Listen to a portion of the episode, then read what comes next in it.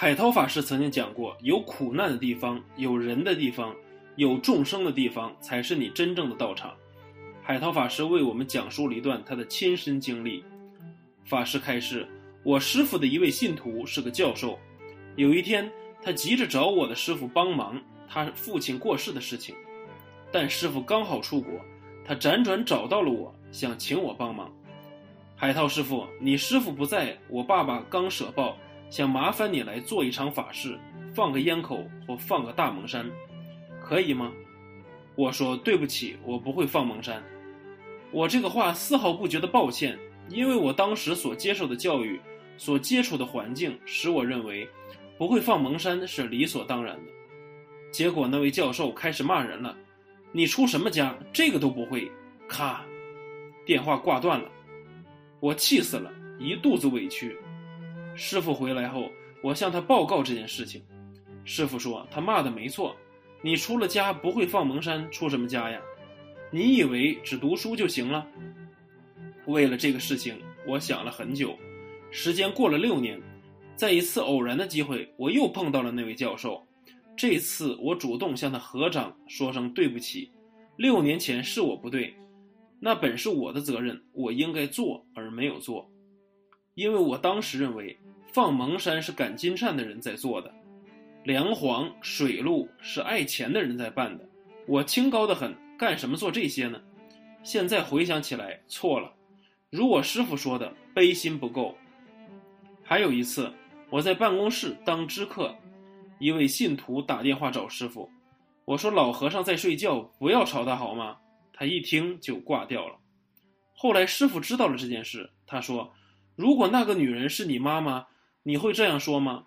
不管我有没有睡觉，她打电话就是来想求离苦，你不帮她也要安慰她，不要觉得她烦你或者烦老和尚。还有一次，我在台北慧日讲堂做知客，一位菩萨跑来问我：“师傅，你知道普现法师在哪里吗？”我说：“为什么要特别找普现法师呢？”后来师傅告诉我。他是普现法师的大护法，普现法师在阿根廷、在巴西建道场，都是他护持的，对人家要客气一点。有一天，这位菩萨又来了，他看我闲着，便开始和我闲聊。他说：“我告诉你，为什么我们对普现法师特别好。有一次，我先生在外面搞外遇，我心里很苦，跑到你们讲堂哭诉，没有人理我，只看见普现法师坐在课堂。”我一直哭诉，法师也一直听。一个钟头以后，他问我一句话：“吃饭了没有？”他说：“我就是这样被他感动到的。”你看，他耐心听我讲话，还问我吃饱了没有。若是换成别人，早就不耐烦了。普现法师就这样度了他。这件事给我了很大的启发。是啊，换成是我，一定觉得很烦，不可能还问他吃饭了没有。经历过一些事情以后，有时候自己静静的思维：我慈悲心够吗？条件好的人很容易生起慢心，认为自己很有修行，认为自己读书第一名，不愿意感受别人的痛苦，甚至带入批判。所以经典上说，菩萨不舍弃任何一个众生，再坏的人，大家都唾弃他，那个人呢，就是我爸爸、我妈妈，对一切众生，甚至敌人。都要升起悲心，这是大乘佛法的精髓。因此可以说，成功的定义在助帮助更多的众生离苦。成功的人生不是拥有多少，而是帮助了多少。发起真实的菩提心以后，应该关心的是如何灭除生命中最大的敌人——我执。学习甚深禅定，运用智慧关照。所做的一切才是真的菩提资粮。我刚出家的时候，因为是个大学生，在佛学院又考了第一名，但很奇怪，师傅每天叫我扫地，叫我扫房间，只要有人住过，就叫我去打扫。因为慧日讲堂是专给男众挂单的，美国来的、韩国来的、修密宗的、南传佛教的都有，尤其是南传的出家人一来，我心里就骂人。味道真难闻，他们怎么不吃素呢？但是印顺导师的心量很大，谁来都可以挂单，没有分别。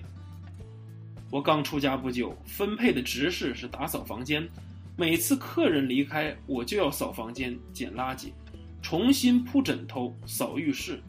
每一次整理房间，我就在心里骂：这些人呐，真没水准。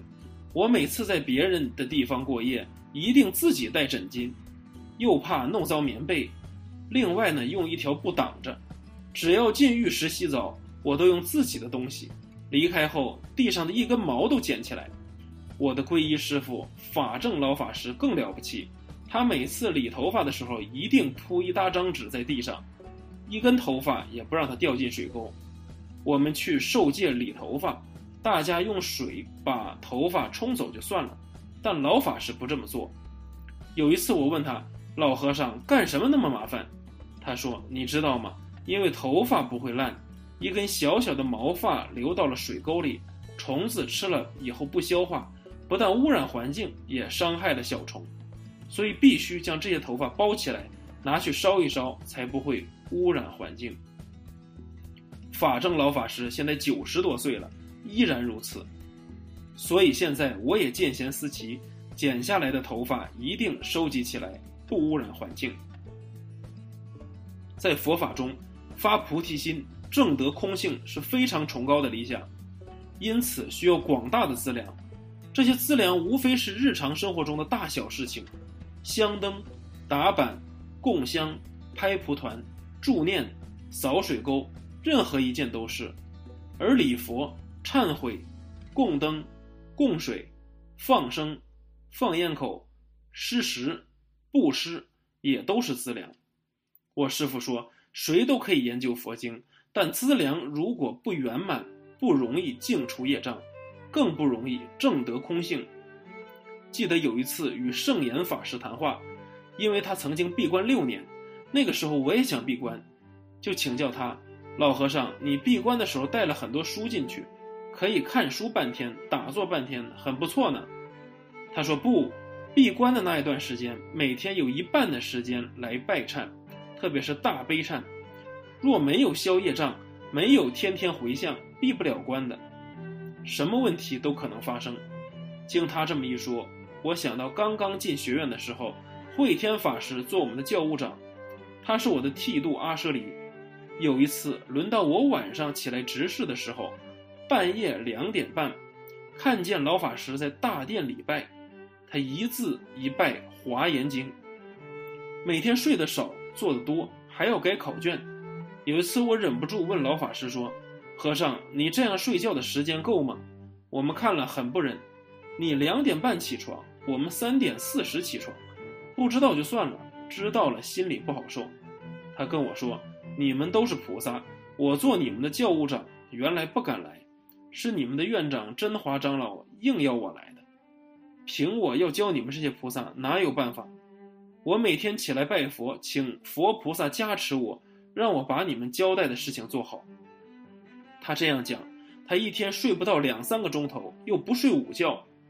我在福岩佛学院的那一段时间，院长是后官法师，他是留学日本的博士，跟他讲话绝对是他问你问题。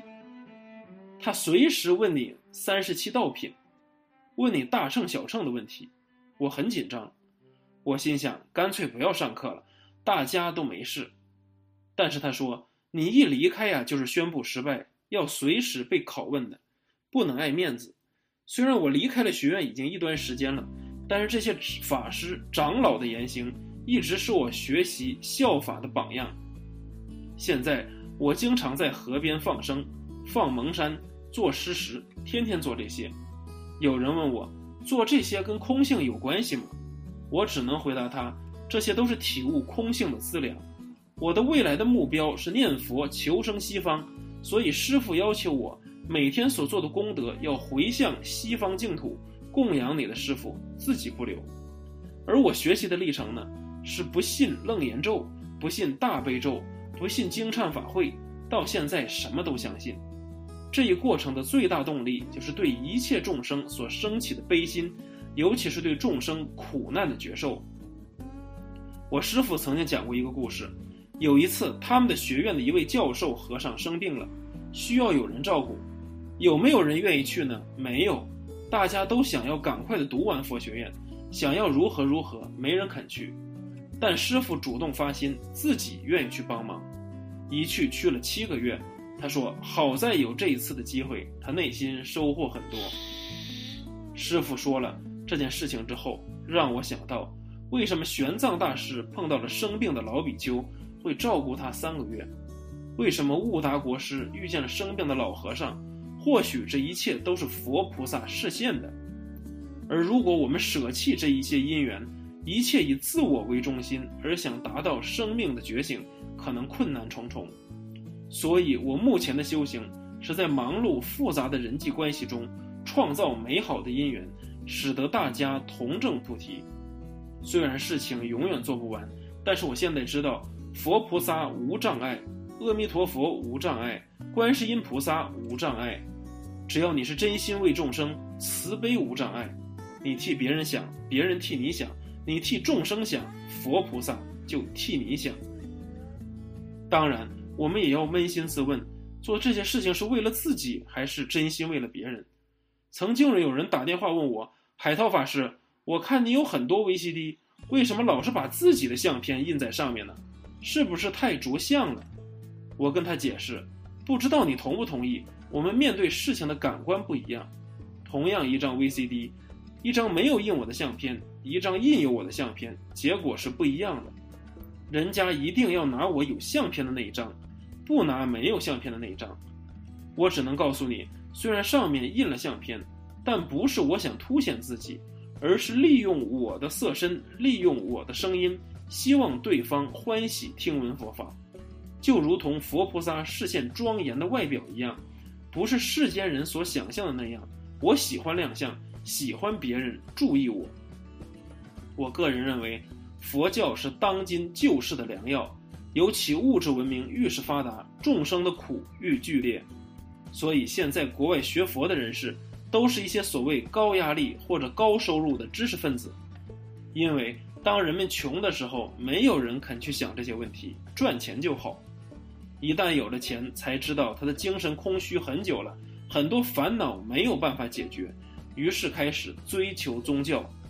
设法解决自己心里的问题，而能够有效对治的就是佛法。我们自己了解善恶因果，但许多人不知道。我待在福岩佛学院的时间虽然不久，但老和尚告诉我一句话：离开学院就算了，滚滚红尘才是真正的道场。有苦难的地方，有人的地方，有众生的地方，才是你真正的道场。在那边可以实践菩提心。可以培养慈悲心，虽然现在没有足够的能力，但是有佛菩萨的力量，你念他的名字，诵他的经典，持他的咒语，他的力量必定能够展现出来。那一天，弘度法师告诉我三句话，他说：修行一开始是自得其乐，进一步是助人为乐，第三是同生其乐。愿大家都能够得到解脱，愿大家把心量扩展到最大，最大。感恩海涛法师的精彩开示，谢谢大家。